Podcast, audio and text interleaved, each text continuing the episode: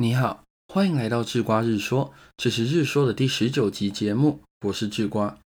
相信很多原本有在收听 podcast 的听众都有这种感受，就是台湾的 podcast 节目啊，正处于一个蓬勃发展的趋势中，无论是收听的观众数，或是录音的创作者的数量，都有大幅度的增加。但也许是语言的关系，许多在国外很火的 podcast 节目，在台湾的讨论度都不高。在台湾。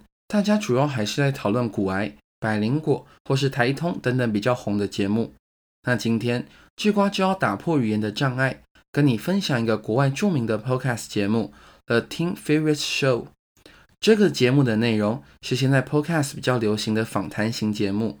在几年的时间里，Tim Ferriss 访问了好几位当时的名人，让这些一流人士谈谈自己的人生经验。后来。他把这些访谈内容整理好编排在一起，就成为了今天智瓜要介绍的书《人生胜利圣经》。英文原文是《Tools of Titans》。如果你是找网络资源版的话，书名翻译应该是《巨人的工具》。在《人生胜利圣经》中，汇整了许多人物经验谈，其中一位是智瓜在万维刚老师的精英制课中听到后非常有感的。他叫 Scott Adams，他是呆伯特漫画的作者。现在的呆伯特系列漫画风行六十五个国家，使用二十五种语言，在超过两千家报纸上转载着。智瓜在 Medium 的文稿区放了几张呆伯特漫画的照片，估计你对呆伯特多多少少会有一点印象。那 Scott Adams 是一做出内容就成名的吗？并不是，在访谈中提到啊，其实当年他是一边工作，一边在业余时间画画与写作。而且画画跟写作啊，给他带来的物质回报非常少，带来的收益大概只占薪资总额的百分之五，对于生活完全没有帮助。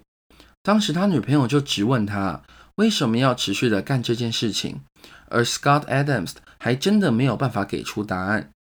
在成功大红大紫之后，他回头总结了当年的情形，他说：“当年做的这些事情。”不是为了完成一个具体的目标，而是为了发展一个系统。什么意思呢？所谓的目标啊，是指一个具体的回馈。你做出一个行为，就是为了达成这个目标。成功了就有回报，失败了就算白干。而系统呢，则是一个连续变化的东西。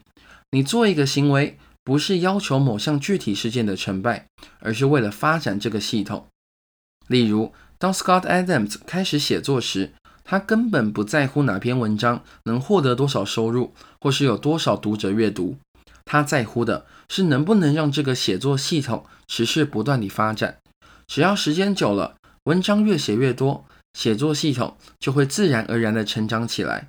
Scott Adams 说，他写文章的时候啊，只知道这个系统如果壮大起来，就有无限的可能性，但是。他当时并没有任何具体的目标，所以啊，智瓜想对自己以及那些正在做或正筹办要做 podcast 的人说：，也许现在你的订阅不多，收听人数也很少，但这些都不重要，重要的是持续的让这个输出的系统发展下去。只要有了系统，成功就会自然的发生。别为短期的目标担心了，不是不报，只是时候未到。